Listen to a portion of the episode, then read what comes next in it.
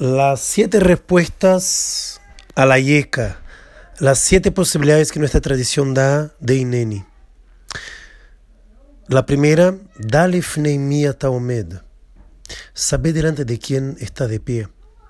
O sea, toma conciencia que hay un gran, gran hermano que te mira todo el tiempo, pero este gran hermano que te mira como, como un papá, como una mamá, y no como cualquiera. Y que vos sea por miedo, sea por vergüenza, sea por respeto y honor, no lo va a defraudar. Irat Shamaim, el temor a Dios, pero más que miedo, es un amor tan grande, tan grande que te da miedo perderlo.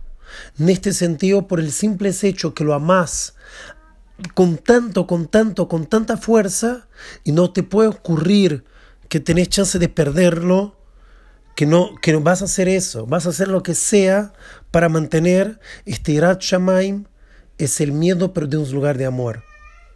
Atemedai, quiere decir ustedes son mis testigos, es como está en, en la introducción del Pirkei Avot, el Tratado de Ética, ustedes son parte de, de mi grupo, pertenecemos al mismo equipo, tenemos la misma remera, ustedes son testigos de mis hechos, ustedes dan fe de los milagros que hago.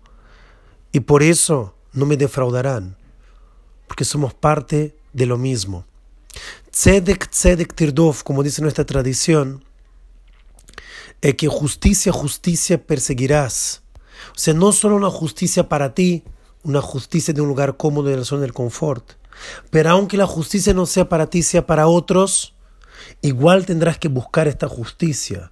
Y lo buscas de forma activa, pasiva, socialmente, espiritualmente, intelectualmente, porque todas las justicias, la justicia divina y la justicia de los hombres, todo es parte del plan para buscarla.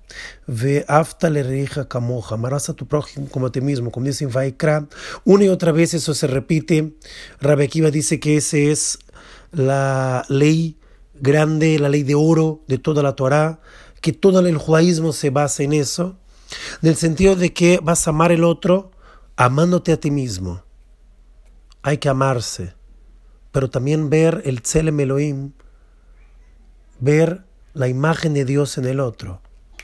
Amarás a tu prójimo como a ti mismo, y que todo lo que te gustaría que pase a ti, vas a buscar ser empático. Y vos tenés que amarte, pero también amar el otro, pero no solo quien está cercano también al extranjero, también la viuda y a quien sufre. Porque el prójimo no es solamente lo que está cercano de identidad o cercano físicamente, pero cualquier uno que tenga este Tzelem Elohim, que es la imagen y semejanza de Dios. Es ver cada ser humano y cada criatura creada por Dios como algo vital para los engranajes de este mundo, para poder existir el mundo natural creado por Dios.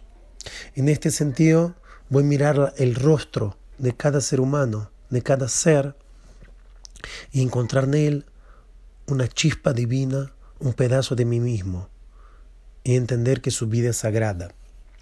Y lo aleja a Melachal Egmor. No estás obligado a terminar la tarea, como dice el Pirkei Avot.